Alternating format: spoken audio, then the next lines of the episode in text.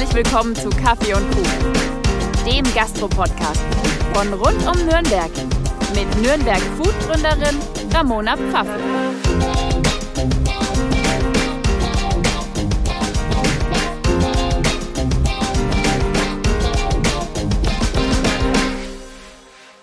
Hi, ich bin's, eure Ramona. Schön, dass ihr eingeschaltet habt zu einer neuen Folge Kaffee und Kuchen.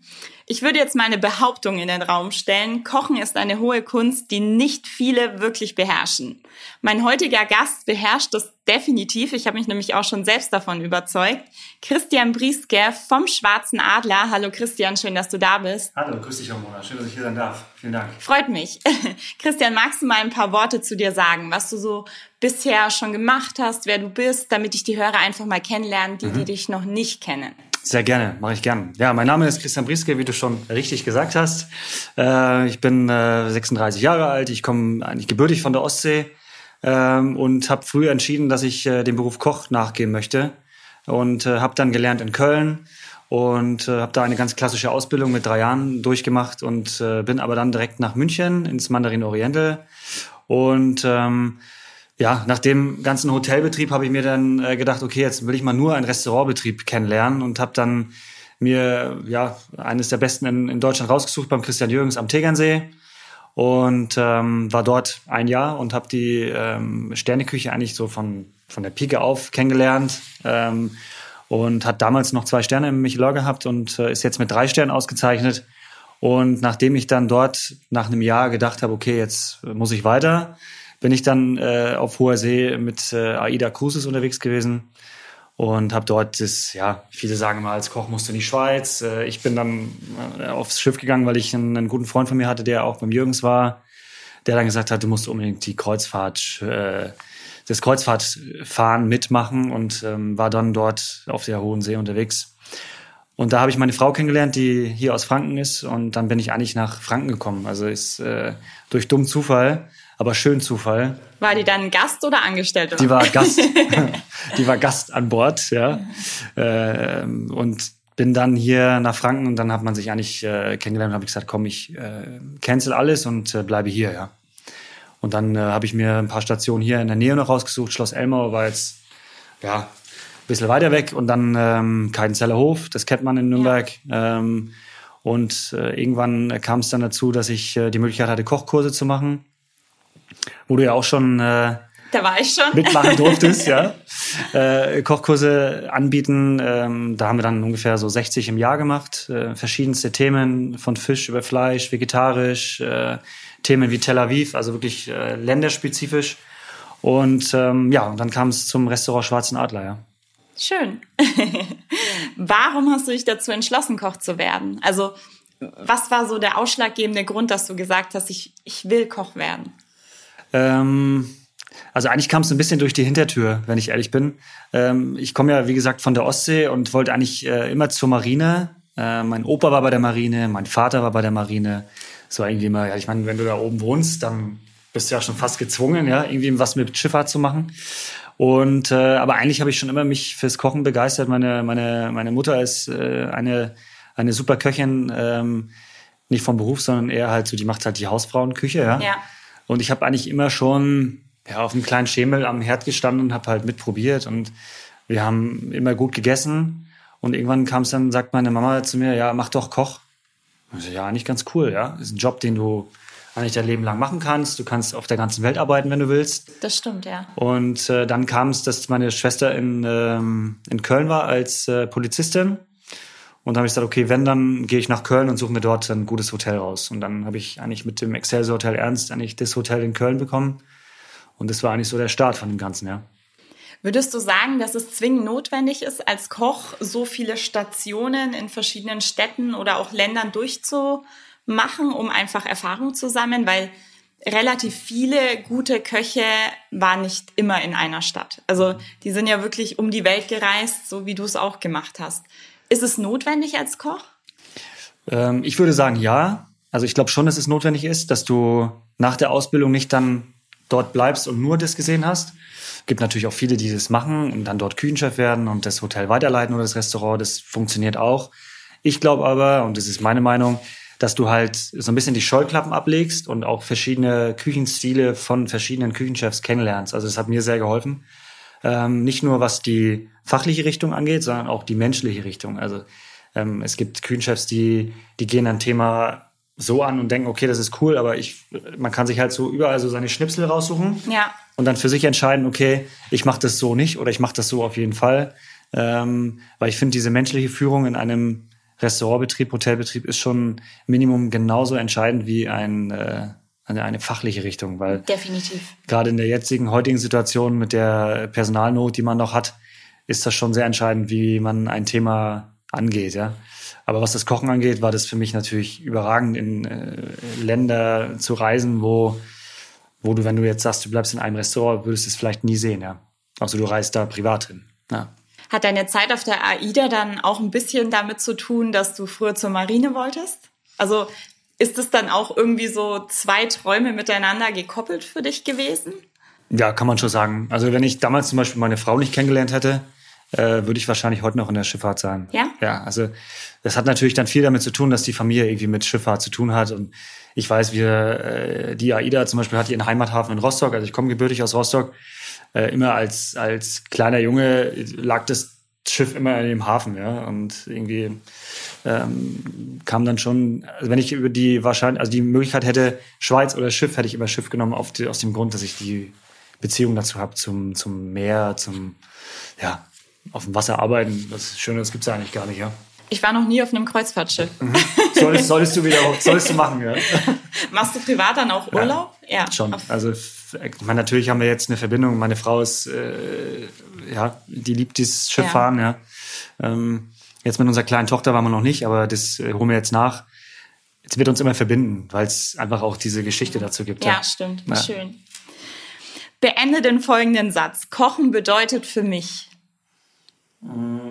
Kochen bedeutet für mich austoben, ähm, Scheuklappen ablegen, probieren, ähm, Länder verbinden. Gibt's ja auch, wie gesagt, bei uns im Schwarzen Adler, um das ein bisschen auszuschweifen, verbinden wir ja gerade so diese euroasiatische Küche. Wir verbinden äh, die israelische Küche mit fränkischen Produkten. Also einfach diese, diese Weitläufigkeit, so, das ist für mich ähm, ja schon irgendwie so meine Bestimmung, ja. Angenommen, ich würde einen Tisch im Schwarzen Adler buchen. Was erwartet mich dort?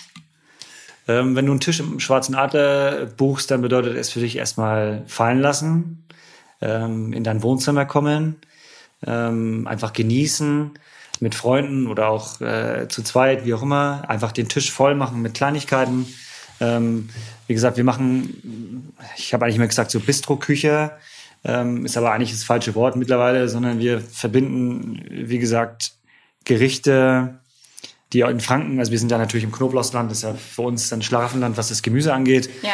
die dann in verschiedenen Zubereitungen gemacht werden. Also wir pickeln dann Mais zum Beispiel in, in Sushi-Essig, wir, ähm, wir machen ein Pulpo aus Spanien und machen dort einen Kartoffelespuma, wo die Kartoffel wieder aus Franken ist.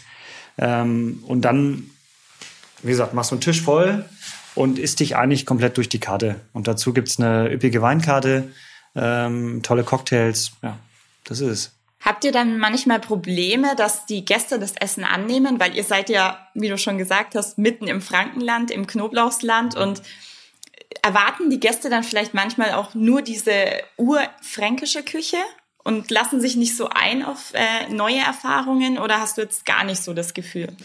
Also eigentlich habe ich gar nicht so das Gefühl. Wir haben ein paar Gäste, die, die kennen natürlich den Schwarzen Adler von, von ganz früher und vom Vorgänger und von dem Vorgänger davor. Es war natürlich immer ein, ein, ein Restaurant, wo man ähm, vielleicht nur einmal im Jahr hingegangen ist, ja. Ja, kann ich so bestätigen. War nämlich bei mir auch so. Also es ist so, das äh, Familienessen war halt dann immer dort mit Oma und Opa und Mama und Papa. Ja, und das, woll, das ist eigentlich genau das Konzept, was wir nicht wollen, sondern wir wollen, dass die Leute auch kommen können für ein Gläschen Wein und eine Vorspeise und das machen die zweimal die Woche. Ähm, wir wollen so ein bisschen das, das steife, piekfeine wollen wir eigentlich vor der Tür lassen. Ähm, und wie gesagt, bei uns ist es wirklich, du kommst, kommst an, du kommst in dein Wohnzimmer, lässt dich treiben und ähm, es soll halt nicht steif wirken, sondern es soll auch mal sein Gläschen genommen werden und bei uns an den Küchenpass und einfach mal über die Schulter schauen. Das ist so das Konzept, was wir da verfolgen, ja. Sehr cool. Was war dir wichtig bei der gestaltung der Speisekarte? Das ist, dass man sich nicht festlegen muss auf, auf ein Menü, ähm, dass man relativ oft wechselt, dass ich frei bin von, also das, was auf dem Markt ist, das verwenden wir. Wenn ich äh, keinen Bock mehr auf das Gericht habe, dann ändere ich es auf morgen. Ähm, einfach diese, dieses halt nicht steife. Also ja. das zieht sich eigentlich durch die komplette Karte, das zieht sich durch die Mitarbeiter. Ähm, man darf im Restaurant auch mal laut lachen. Ähm, man darf, wie gesagt, aufstehen und in die Küche kommen und wenn man Lust hat, sich den Teller selber mitzunehmen, dann nimmt man sich den selber mit. Also das ist wirklich, wir wollen es halt komplett anders machen, wie es vorher war. Finde ich schön. Also ich persönlich bin auch nicht so der Fan von Menüfolgen. Klar, bei einem besonderen Event oder so. Aber ich bin kein Dessert-Fan. Mhm. Also manchmal habe ich Lust, einfach nur zwei, drei Vorspeisen zu essen oder ähm, Vorspeise, Hauptspeise mhm. oder halt grundsätzlich dieses am Tisch teilen und mal von allem irgendwie probieren das finde ich viel, viel schöner, als wenn ich dieses strikte, festgelegte Menü habe. So ist es. Und das, äh, wie gesagt, wir haben jetzt, ich bin jetzt wieder einen Schritt zurückgerudert im, im Adler. Wir haben jetzt seit äh, September haben wir ein Menü, ähm, aber es gibt trotzdem à la carte und das Menü ist, ähm, ja, ich habe mich lange gesträubt gegen ein Menü, weil ich eigentlich immer von Anfang an gesagt habe, bei uns gibt's das nicht und bei uns gibt's nur Sharing in die Mitte. Aber wir machen jetzt ein Tischlein deck dich, heißt es. Und ähm, wir machen einfach den Tisch voll in vier Gängen. Also es gibt okay. einen kleinen Apero zum Empfangen, es gibt, ein, gibt drei, drei, kleine Vorspeisen, es gibt drei Hauptgänge, es gibt ein kleines das kleine Erfrischung und ein Dessert, alles in die Mitte gestellt. Und das kommt super an. Dazu gibt es eine Weinbegleitung oder nicht. Und wer das nicht möchte, kann trotzdem à la carte essen. Also wir zwingen die Leute nicht auf dieses steife Menü, sondern wer Lust hat, der macht's mit und wer nicht, der macht halt so den Tisch voll, ja. Habt ihr ähm, auch das Servicekräfteproblem? Also jetzt bist du, glaube ich, kurz vor der Corona-Krise zum Schwarzen Adler gekommen. Ähm, dann war ja sowieso erstmal zu und Krise und sämtliche Servicekräfte haben sich umorientiert, verständlicherweise. Mhm. Andere Jobs gesucht. Habt ihr momentan Probleme, Personal zu finden, gutes Personal zu finden? Also wir haben aktuell, äh, sind auf der Suche nach Servicekräften. In der Küche sind wir sehr gut aufgestellt. Ähm, habe ich das große Glück, dass ich da meinen Sous-Chef mitnehmen konnte, der vorher mit mir in einem anderen Laden war. Und da sind wir sehr gut aufgestellt, die auch wirklich nicht diese, die haben sehr viel gesehen, nicht diese Scheuklappen. Also die sind Gold wert. Im Service sind wir jetzt auch gut aufgestellt, aber wir brauchen halt noch Servicekräfte, auch Aushilfen. Und da äh, gebe ich dir recht, ähm, es ist ein Riesenproblem mit Personal. Also das hat, ist nicht nur bei uns, sondern es zieht sich eigentlich durch die komplette Branche.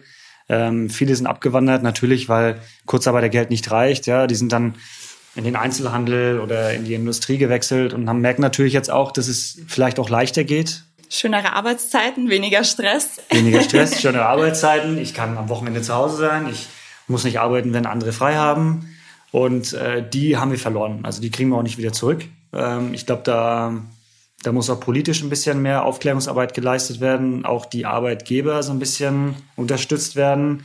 Ähm, da ist es halt dann nicht leicht getan, den, das, äh, das, ähm, den Mindestlohn zu, an, anzuheben, dann davon wird es nicht besser, ja? Ja, das ist nicht alles, was zählt. Klar, nee. Geld spielt definitiv eine Rolle, aber. Völlig. Aber der Job muss halt attraktiv gemacht ja. werden. Es muss gezeigt werden, dass, ähm, wir haben einen Azubi jetzt eingestellt in der Küche, ähm, der, das erste, was ich zu ihm gesagt habe, du hast den, einer der besten Jobs der Welt, ja. Du kannst, wenn du heute ausgelernt hast, kannst du morgen in Dubai arbeiten. Oder wenn du in Dubai gearbeitet hast, kannst du in Australien arbeiten. Du kannst auf einer Schafsfarm arbeiten in, in Australien. Also ich habe, da gibt es so viele Möglichkeiten. Du kannst am Ende sehr viel Geld verdienen, wenn du gut bist. Ja, äh, du kannst tolle Restaurants eröffnen. Und ich glaube, diese Aufklärungsarbeit, die fehlt halt komplett. Also der, der Beruf ist in den, in den meisten Köpfen halt nicht mehr attraktiv. Ja, definitiv. Das ist, also, ist leider so, ja.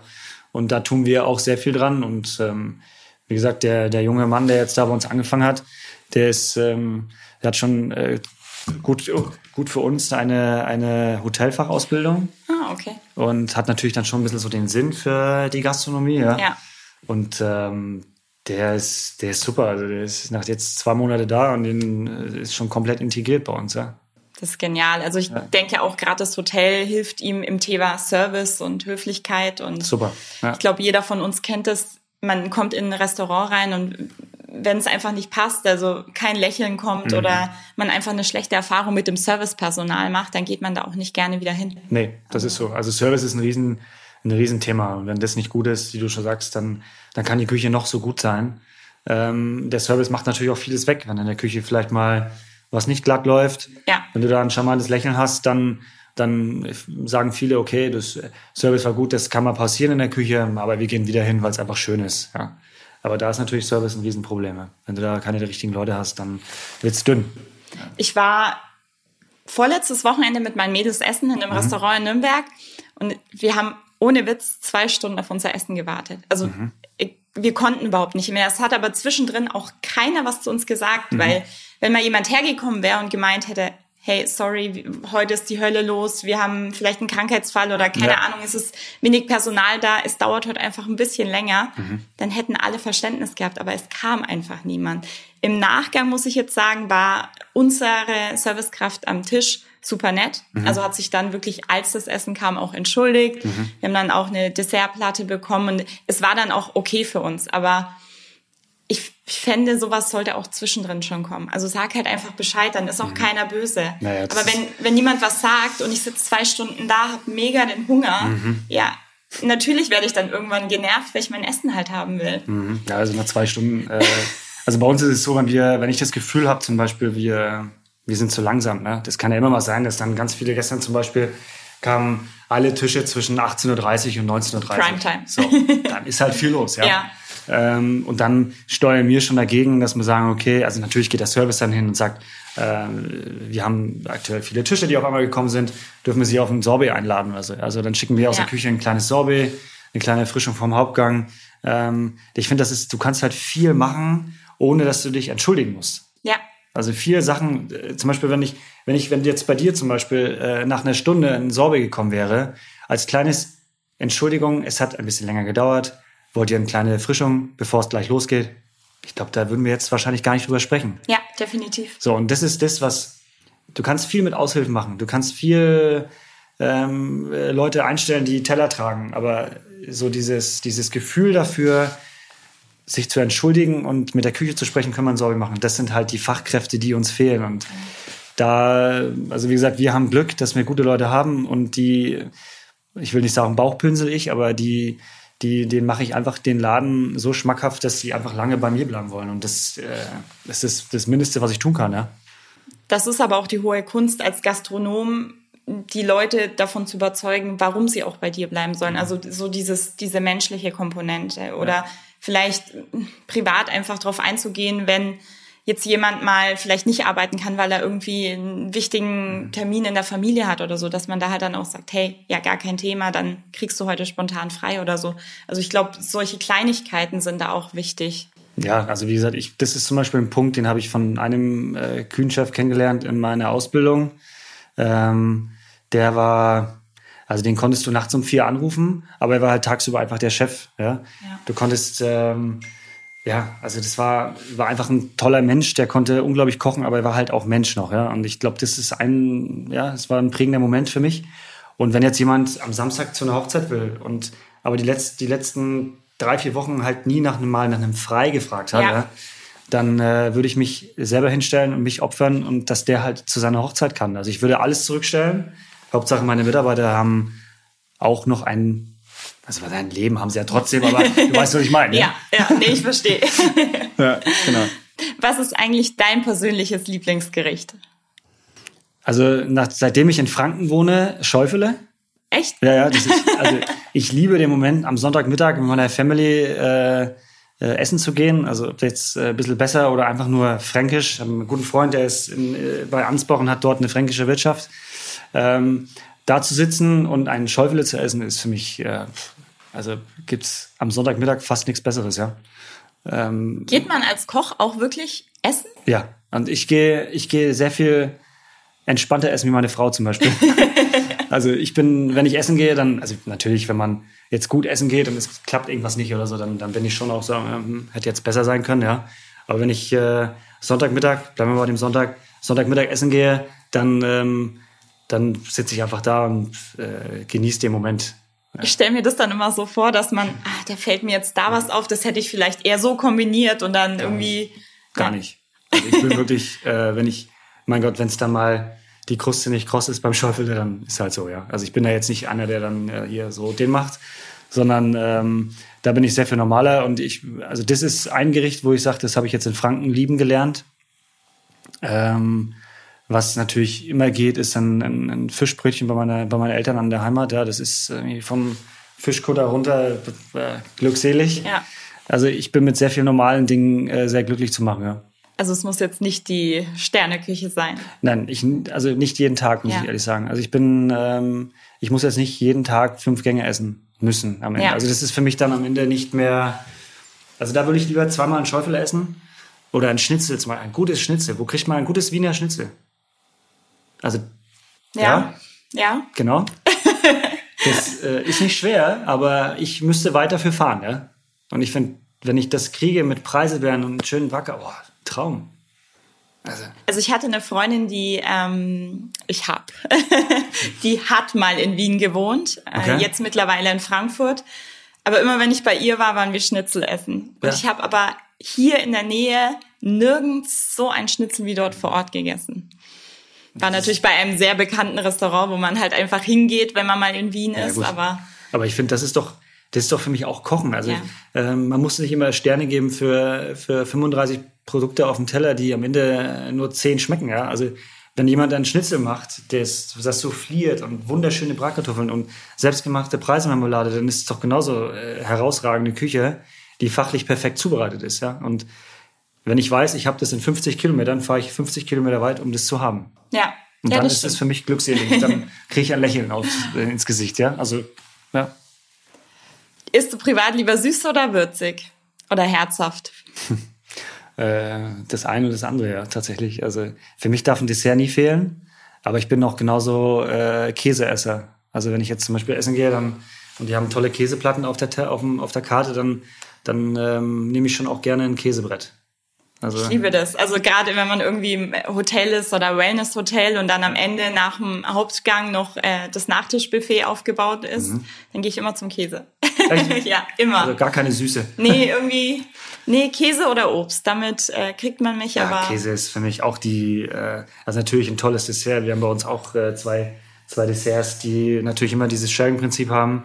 Ähm, aber wenn ich, wenn ich zu einem Affineur gehe, ähm, zum Beispiel, ohne jetzt Werbung zu machen, aber Affineur Waldmann in Erlangen, äh, ein sehr bekannter, und der zeigt mir, wie er die Käse wäscht und äh, also das ist für mich äh, Philosophie, ja. Also ähm, deswegen bin ich da, bin ich da auch ein Stück weit bei dir. Wenn ich weiß, das ist guter Käse, dann würde ich eher auch zum Käse laufen. Sehr gut, sind wir uns ja einig. Uns einig. Gibt es Küchenpannen, bei denen du nicht mehr weiter wusstest? Also, du hast jetzt so viele Stationen bisher schon durchgemacht. Da wird doch mal irgendwas passiert sein, wo du gesagt hast, shit, jetzt weiß ich gar nicht mehr weiter oder weiß gar nicht mehr, wie ich mir zu helfen weiß. Ja, es gab, es gab eine Küchenpanne, die war tatsächlich, äh, ja, die war, die hat mich geprägt. beim, das war beim Christian Jürgens am Tegernsee. Und wir hatten einen, einen, einen Gang auf der Karte. Ähm, das war im Endeffekt unser, unser Gruß aus der Küche, unser armes Busch. Ja. Und es war so eine Tomate, die in Stickstoff gefroren wurde und dann durch ein rotes Gelee gezogen wurde. So. Und dann brauchte ich ja nicht jeden Abend so 60 von diesen Tomaten. Ja. Äh, die Produktion ist relativ aufwendig, ähm, hat uns eigentlich immer einen Nachmittag äh, geraubt, damit wir diese Tomate haben. Und ich habe 60 Tomaten geliert ähm, und die werden quasi gefroren, durch ein Gelee gezogen. Dann werden die auf ein Blech gesetzt und lässt man die auftauen. Okay. Und die Idee an dem Ding ist, dass das eine glänzende Tomate ist. So, jetzt waren aber um halb sieben, waren es keine glänzenden Tomaten, sondern das komplette Gelee ist matt geworden. Also es war wirklich, also ich äh, benutze das Wort jetzt, aber es war wirklich scheiße. und dann wusstest du, du brauchst jetzt 60 Tomaten. Oh Gott. Und ähm, dann habe ich mir gedacht, okay, wenn ich jetzt die Tomate in eine Mikrowelle stelle, dann ist ja diese Mikrowellenkraft, geht ja von innen nach außen, ja. Ja. Das heißt, ich habe 60 Tomaten äh, in der Mikrowelle, also ich habe sie geliert und in der Mikrowelle angetaut. Das war für mich ein, also das war wirklich Katastrophe. Erstmal, was ich dann gemacht habe, aber ich musste ja 60 Tomaten haben. Ähm, ja, das war am Ende lustig, aber an, also da habe ich wirklich Blut und Wasser geschwitzt, ja. Wahnsinn. Man, man lernt sich dann auch zu helfen in so einer Situation. Ja, du bist dann total kreativ, ja. Also, mh, ja. Woher nimmst du deine Inspiration für neue Gerichte? Essen gehen, tatsächlich. Also ähm, einfach essen gehen, Social Media, das ist natürlich ein riesen, äh, Riesenfaktor, ja, den du natürlich vor zehn Jahren nicht hattest. Also da musstest du dir ganz viele Bücher kaufen, da mache ich natürlich immer noch. Aber ähm, ja, du hast ähm, mit Social Media natürlich einen, einen riesen, also ja, du kannst ja überall hinschauen. Ne? Du hast natürlich dann Küchenchefs, denen folgst du, ähm, die machen neue Gerichte, dann, dann schaust du ein paar Sachen ab, die du anders verbindest. Ähm, also das sind schon Inspirationen, die ich mir so hole. Du bist ja auch selber aktiv auf Social Media. Mhm. Also postest immer wieder mal Rezepte oder wenn du irgendwo bist oder was du auch machst. Ja. Ist aber schon viel Aufwand, oder? Also das nebenbei noch zu machen. Da ich es ja selber mache, kann ich das sagen. Also es ist nicht einfach mal schnell ein Video gemacht, sondern es ist schon immer relativ aufwendig. Das ist relativ aufwendig, aber ich finde, das ist in der heutigen Zeit eigentlich äh, unabdingbar. Also du musst Social Media machen. Ähm, wenn wir zum Beispiel Social Media in der Corona-Krise nicht benutzt hätten, dann hätten wir vielleicht viele Boxen, viel to go nicht verkauft. Also wir verkaufen auch Tickets, Plätze, wenn wir wirklich auf Social Media ähm, aktiv sind. Also ich glaube, anders geht's gar nicht. Ne? Also du musst natürlich schon andere Kanäle auch nutzen, aber ohne Social Media ist es nicht möglich. Aber es ist Aufwand, ja, definitiv. Du hast gerade noch ein interessantes Thema mit angesprochen. Die Pandemie, also du hast ja den Schwarzen Adler direkt davor übernommen. Also es war wirklich, ähm, ich glaube, Februar, März. Und ähm, ja, dann war erstmal geschlossen. Wie ging's dir dabei? Also hattest du Existenzängste? Hast du na, überlegt, ob das jetzt der richtige Schritt war? Wie, wie hast du dich persönlich gefühlt? Also als wir übernommen haben, das war tatsächlich der 26. Februar. Ich glaube, ähm, da gab es schon die ersten Fälle von Corona, ja. glaube ich. Und dann kam ja mit dem März der Fall in, in, in Rosenheim. Und da hat man schon gemerkt, ja, es könnte, könnte eine große Grippewelle werden. Ne? Also das haben wir ja alle gedacht. Äh, und ich habe eigentlich gepachtet und wusste eigentlich, dass ich erst im Herbst eröffne, weil ich im Sommer unterwegs war im Ausland. Und ähm, von daher habe ich nicht sofort gedacht, okay, jetzt wird's dünn, ja, ähm, sondern ja, bis dahin wird es schon wieder rum sein. So, und dann kam ich Ende September wieder und wir wollten eigentlich zu Halloween, 31.10., wollten wir eine große Eröffnungsfeier feiern. Tickets verkauft, ausgebucht gewesen, komplett geplant gewesen, das Event. Und dann hast du im September gemerkt, puh, also es ist nicht nur einfach eine Grippewelle, sondern das ist was ganz Großes, ja. Und ja. dann, ähm, als es dann hieß, ich eröffne nur drei Tage und danach kam der zweite Lockdown am 2.11. Ja. Da habe ich mir gedacht, okay, das äh, ist jetzt echt blöd gelaufen, ja. ähm, heute kann ich, kann ich drüber lachen, weil wir es überstanden haben, aber nur weil wir kreativ waren am Ende. Ähm, weil wir uns im Endeffekt im November dann hingesetzt haben und erstmal gewartet haben, weil ich habe immer gehofft, dass wir zu Weihnachten wieder öffnen. Ähm, aber es war relativ schnell klar, dass es nicht funktioniert. Die Zahlen, die sind ja explodiert. Ja. Äh, die Einschränkungen wurden immer schlimmer. Äh, und dann war uns klar, okay, wir müssen irgendwie was tun. Also, weil sonst überleben es nicht. Dann haben wir nicht einen Tag offen gehabt und äh, machen wieder zu. Ne? Und dann haben wir im Endeffekt ein To-Go-Konzept entwickelt in zwei Wochen und das Marketing gemacht und Aufkleber gedrucken lassen und sind am 2.12., glaube ich, an den Start gegangen. Ja wie viele andere. Also dieses To-Go-Konzept war ja die einzige Möglichkeit, um sich irgendwie über Wasser zu halten. Also dass man zumindest trotzdem in den Köpfen der Gäste quasi bleibt und für die da ist und halt irgendwo auch Geld verdient. Also definitiv. Also das war wie gesagt unser jetzt rückblickend unsere Rettung in zwei Hinsichten. Also im Endeffekt natürlich haben wir damit irgendwie das Geld verdient, das uns über Wasser hält. Aber ich habe jetzt Gäste sitzen, die eine Box hatten zum Beispiel. Ja? Also ähm, also es war eine gute Werbung. Ja, definitiv. Sonst hätte ich erst jetzt anfangen müssen, mir im Endeffekt einen Namen zu machen. Ähm, aber da sind halt ganz viele Gäste jetzt schon da gewesen, die dann gesagt haben, ja, die Boxen, die waren so toll, so kreativ und wir haben wenigstens ein bisschen Spaß daheim gehabt. Ähm, also wir hatten eine Box oder die Boxen waren immer mit Musik und Live-Event.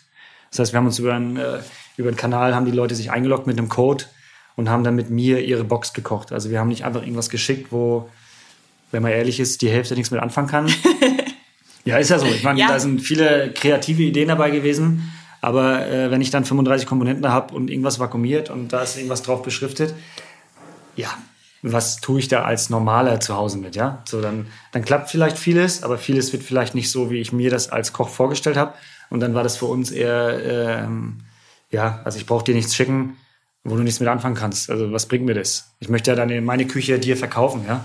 Und da haben wir es so gemacht, dass wir im Endeffekt äh, sechs Kameras im Laden aufgestellt haben. Und ähm, die haben dann wirklich jeden Gang mit mir gekocht. Und in der Zeit, wo die gegessen haben, hat der Pino Barone als Beispiel, war ähm, auch ein großer, eine große Hilfe, weil der die Technik hatte. Ja.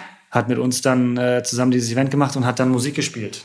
Und die, das Genial. war super, ja. Und ich habe Fotos von Leuten bekommen, die haben ihren Esszimmertisch weggeschoben, die haben es auf dem großen Fernseher gestreamt, äh, auf ihren Laptop, auf dem Handy und haben halt zu zweit da gesessen und haben einen riesen Spaß gehabt. Und das war eigentlich das, was ich damit verkaufen wollte. Ich wollte einfach Spaß in die Wohnzimmer bringen. Es ist, äh, also es ist dir definitiv gelungen. Also es klingt äh, sehr, sehr unterhaltsam. Das war, also wie gesagt, ich habe lustige Fotos bekommen. ich habe da andere Erinnerungen. Also ich hatte auch relativ viele unterschiedliche mhm. Boxen und ähm, eine, ich sage jetzt auch nicht dazu von wo, mhm. War halt ähnlich, wie du es beschrieben hast. Tausend Sachen vakuumiert und was weiß ich was. Mhm. Eine richtig schlechte Anleitung.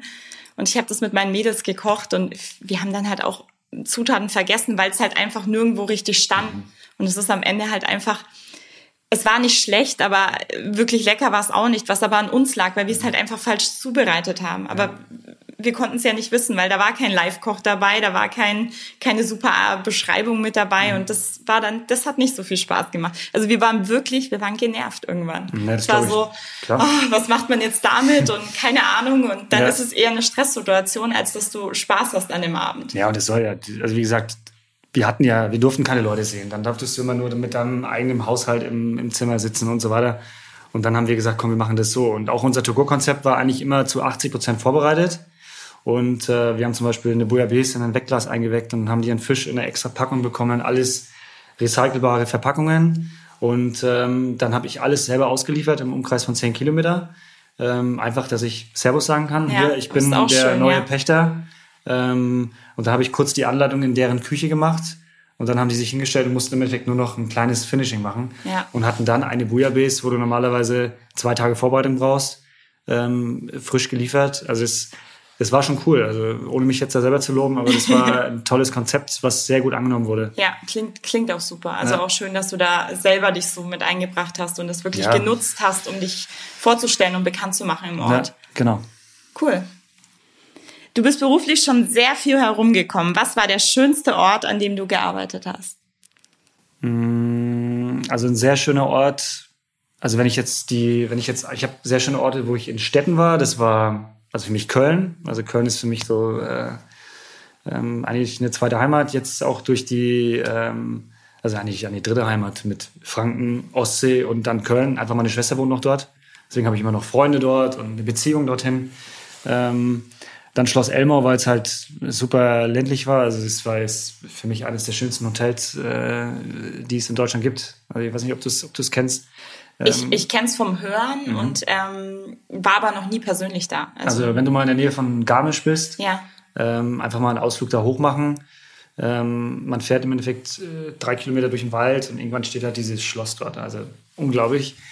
Und ähm, ja, das, das sehr, also das Außergewöhnlichste, was ich hatte, war letztes Jahr der, der Trip mit dem, mit der Yacht, wo ich da privat gekocht habe. Das war schon sehr speziell. Wie kam es dazu? Die haben dich dann einfach quasi gebucht. Also man kann dich ja auch als äh, privaten Koch ja, genau. buchen. Also die haben mich quasi durch einen Freund, der für die Familie gearbeitet hat, äh, hat mich quasi vermittelt. Und dann habe ich dort für die im Endeffekt, also wir waren nur in Kroatien und äh, in der Türkei, weil andere Länder waren nicht äh, zugänglich, mhm. leider. Äh, also waren immer mit Quarantäne ähm, verbunden. Wenn du jetzt in Kroatien warst und nach Italien rüberfährst, musst du 14 Tage Quarantäne machen als Crew. Natürlich unrealistisch. Ja, ja. Und deswegen waren wir nur in den zwei Ländern. Aber ähm, wenn du dann mit dem Boot durch die Buchten von Kroatien fährst, das ist, also, das war schon echt außergewöhnlich. Das glaube ich dir. Also das würde ich, würde ich sofort wieder machen. Aber deine Familie wird da nicht so erfreut sein, wenn du Die so nicht viel so erfreut. weg bist. Nein, also ich bin jetzt schon viel weg durch den, den schwarzen Adler und so weiter. Also ich, äh, man muss natürlich auch Opfer bringen ja. im Sinne von weniger Zeit am Anfang. Aber es kann ja besser werden. Und ähm, natürlich mit so einem auf einem Kreuzfahrtschiff oder auf so einem Boot zu fahren, ist immer mit, äh, ja, okay, ich muss, ich werde heute angerufen, ich muss heute Abend weg, ja. zum Beispiel. Also es ist sehr spontan. Ähm, Du musst halt sofort reagieren. Da gibt es nicht, ne, ich habe jetzt eigentlich einen Zahnarzttermin, ich komme morgen. Ähm, geht nicht. Also auf Abruf halt. Ja. Ja, ist schon stressig. Deswegen speziell und außergewöhnlich. ja, ja, aber irgendwie auch cool. Also ja, spannend. Langweilig wird es da nicht. Nein, das wird nicht langweilig. du bietest in Ansbach und Gunzenhausen auch Kochkurse, Grillkurse und Weinproben an. Mhm. Richtig? Ja. Mhm, richtig. Ja. Sehr gut. Was für Menschen besuchen deine Kochkurse und wo liegen die meisten Schwachstellen der Menschen beim Kochen? Also was stellst du so immer wieder fest, dass, mhm. dass die Leute einfach nicht können oder wo, wo sie sich schwer tun beim Kochen? Also das sind Leute, also ganz normale Leute, die zu Hause entweder noch gar nicht gekocht, also gar nicht kochen, auch ja. keine Verbindung zum Kochen haben oder Leute, die die sehr viel kochen. Also ich habe äh, Hobbyköche, die könnten äh, locker an einem Restaurant anfangen. Ja? Ähm, und wo die größte Schwachstelle ist, ähm, ist, wo kriege ich die Produkte her? Also gar nicht diese Umsetzung. Natürlich schon, wie schneide ich mit dem Messer. Aber wenn du jetzt sagst, du machst einen Sushi-Kochkurs, ähm, wo kriege ich jetzt den Fisch her? Also, ich meine, das ist bei, wie du schon sagst, Gunzenhausen, Ansbach, das ist natürlich jetzt nicht äh, Nürnberger Innenstadt und München oder Köln, ja. Das heißt, du musst eigentlich dafür weiterfahren. Ja. Weil du kriegst in Ansbach und Gunzenhausen keinen Fisch, der in der Qualität ist. Also musst du irgendwie in einen Großmarkt fahren oder zu einem Fischlieferanten oder dir es schicken lassen. Es gibt durch die Corona-Krise ganz viele Lieferanten, die auch auf den privaten Sektor gegangen sind, die ja. vorher nur die Gastronomie beliefert haben. Stimmt, ja. Ja. Äh, wo du dann dir 250 Gramm Lachsfilet in Sushi-Qualität kaufen kannst, was dir mit dem Auto direkt vor die Tür gefahren wird. Ähm, das ist auch ein großer Vorteil. Also es gibt wenig Vorteile, aber das ist ein großer von Corona. Stimmt, ja. Dass die auch auf die Privaten gegangen sind. Und das, finde ich, merke ich in den Kochkursen, dass die Produkte, die Produktbeschaffung ein Riesenproblem ist.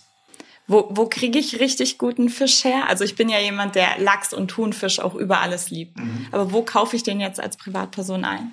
Also ich, also sage ich jetzt nicht, weil ich eine privat, also eine, eine, berufliche Verbindung dazu habe, aber ich würde immer das frische Paradies sagen in Fürth, ja. ähm, weil ich dort ähm, meiner Meinung nach den besten Fisch kriege, weil die halt nicht ähm, nur einen Lachs haben, sondern die haben den normalen Lachs, den ich zum Braten nehme, und die haben halt den schottischen Wildlachs, den ich für halt für Sushi nehme und den kann ich wirklich auch roh essen und der schmeckt ohne Salz und ohne Pfeffer. Ja? Also der, ähm, das ist einfach ein gutes Produkt und da schicke ich auch alle meine Kochkursleute hin ähm, und sage, fahr lieber 50 Kilometer von Ansbach und kauf guten Fisch und weiß, ich habe einen Wildfanglachs gekauft ja. und keinen kein Zuchtlachs, der dann irgendwie einen Kilometer vor der norwegischen äh, Küste ist, ähm, sondern ist ein Wildlachs, der ja. wirklich was getan hat, damit er was zu essen kriegt. Ja? Also das merkst du auch an dem Fleisch. Also das ist fest, das ist äh, marmoriert, das hat äh, tolle Fettstruktur.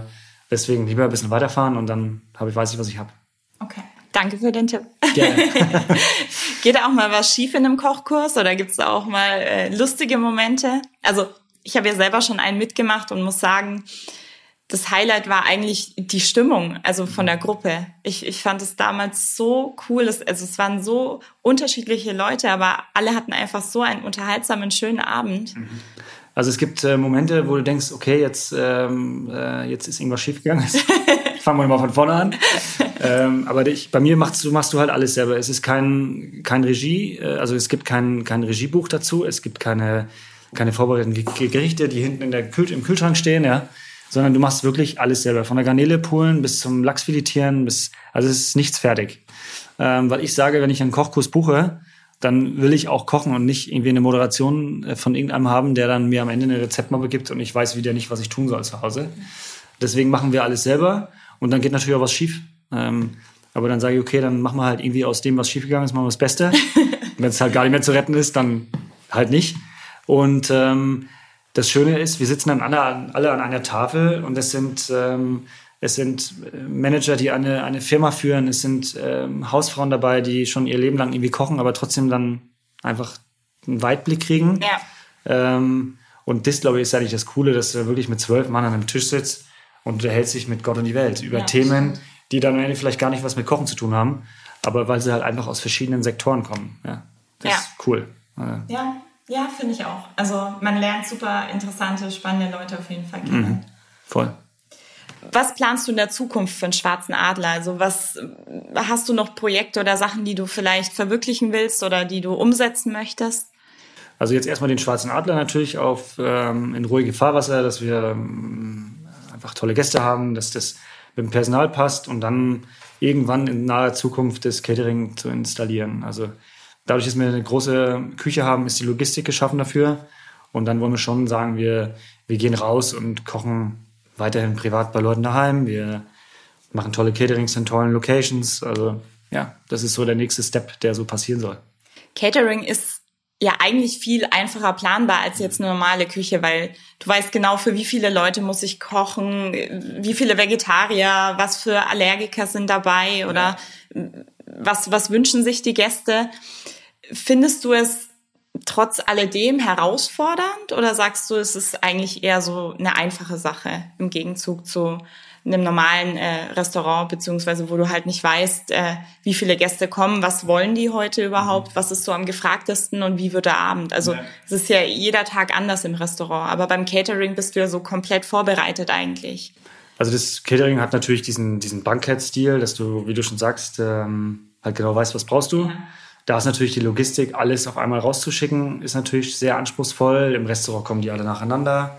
Ähm, wie gesagt, gestern war es ein bisschen äh, auf eine Stunde fixiert, aber normalerweise zählt sich das so auf zweieinhalb Stunden. Und ähm, in, in dem Bankett bei 100 Personen zum Beispiel musst du halt den Hauptgang genau zu dieser Zeit servieren. Da hilft man sich mit, mit Gerätschaften wie so Wiedgarn und so weiter. Ähm, das ist dann schon eine Herausforderung. Ja? Aber ähm, ich mag beides. Also Catering hat auch so sein, sein, seine Vorteile, ja.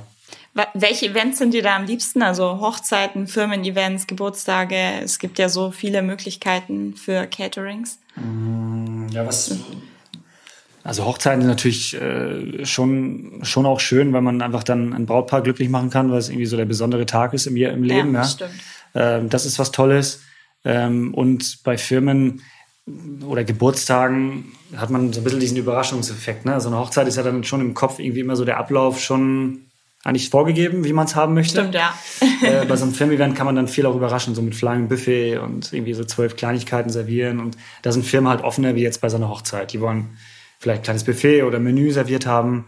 Ähm, haben oft sehr konkrete Wünsche und Vorstellungen wahrscheinlich. Meistens, ja. sehr festgefahren. Also von daher hat alles so seinen Vorteil. Ja? Also das, das hat alles, äh, macht alles Spaß.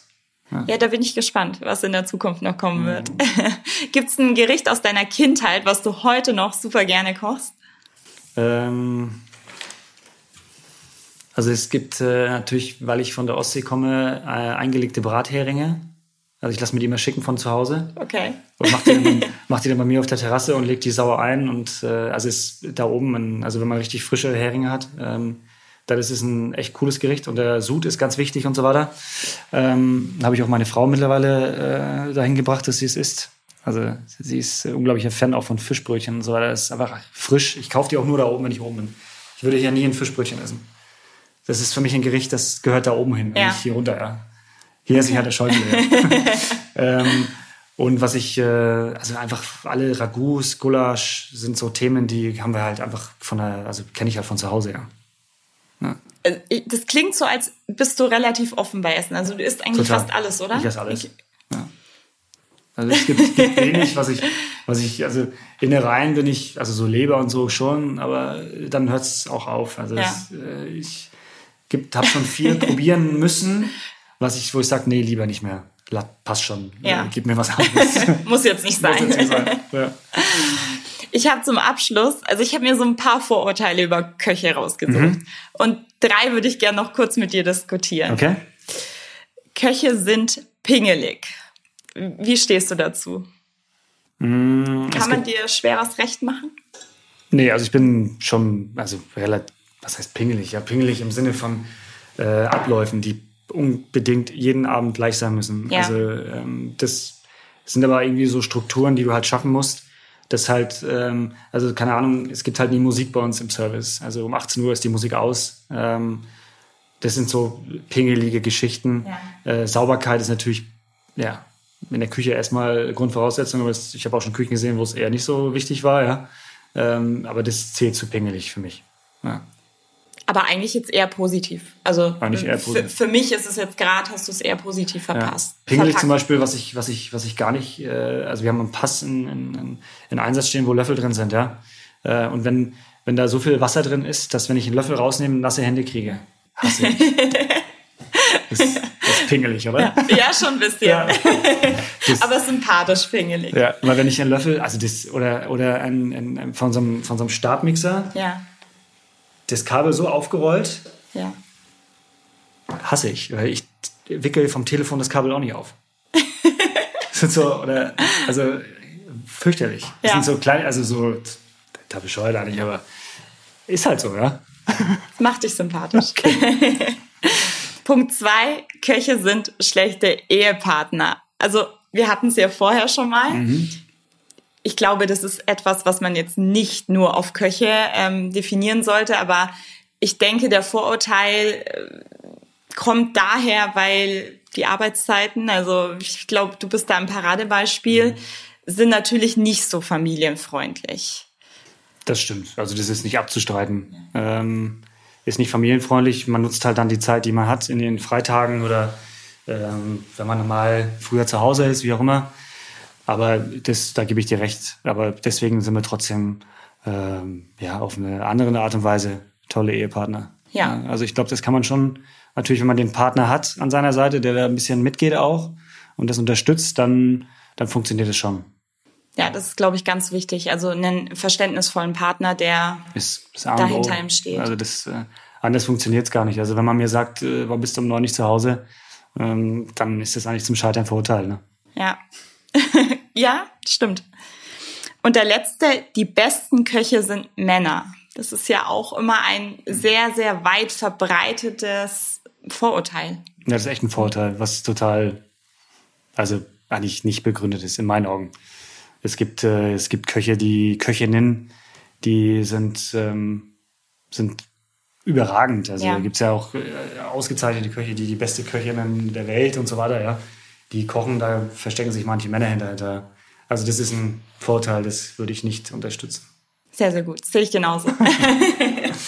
Christian, vielen, vielen Dank, dass du dir Zeit genommen hast, sehr, dass du bei gerne. mir warst. Euch danke fürs Zuhören und ich freue mich, wenn ihr nächste Woche wieder einschaltet. Tschüss. Danke dir. Ciao.